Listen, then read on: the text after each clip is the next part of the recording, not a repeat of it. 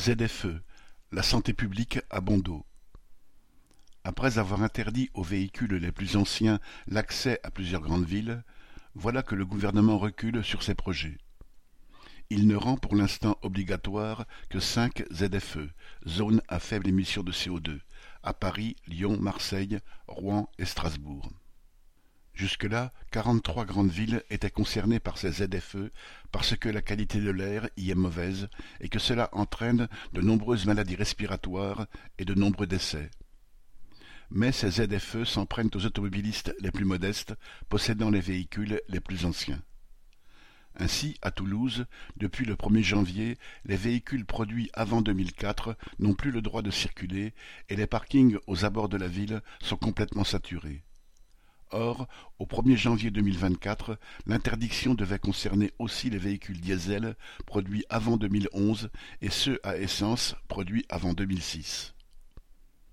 Lundi 10 juillet, le gouvernement a reculé et n'impose plus de ZFE qu'aux cinq plus grandes agglomérations, se justifiant en disant que la qualité de l'air s'est améliorée. Or, d'après les experts, elle est toujours très mauvaise dans des dizaines de villes en France et inférieure à ce que recommande l'Organisation mondiale de la santé.